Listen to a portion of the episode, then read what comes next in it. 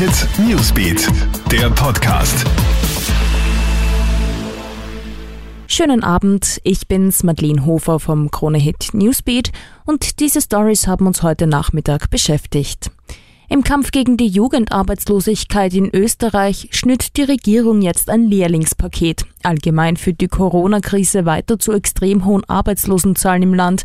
Ende Mai waren mehr als 517.000 Menschen arbeitslos oder in Schulung. Das sind um 174.000 mehr als im Mai 2019. Besonders betroffen sind die Jugendlichen. 10.000 Lehrstellen stehen auf dem Spiel. Um dem entgegenzuwirken, soll ein Lehrlingspaket jetzt Unternehmen mit 2000 Euro unterstützen, die während der Corona-Krise bis 31. Oktober Lehrlinge einstellen.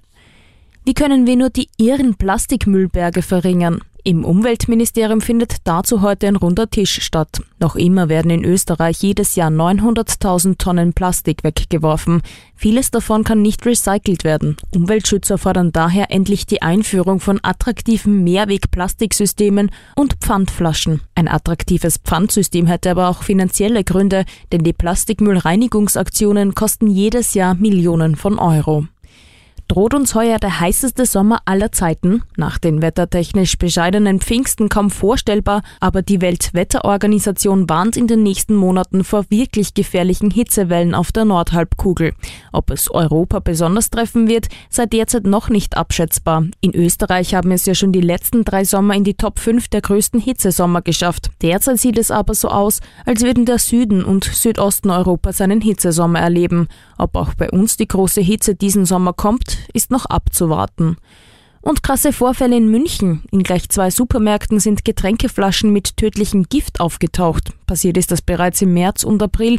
In drei Fällen haben Kunden sogar aus den Flaschen getrunken. Zum Glück nur eine geringe Menge. Trotzdem mussten die Opfer sofort medizinisch behandelt werden. Sie haben über Übelkeit, Schwindel und Kreislaufbeschwerden geklagt. Jetzt hat die Polizei die Sonderkommission Soko Tox eingerichtet und ermittelt wegen versuchten Mordes.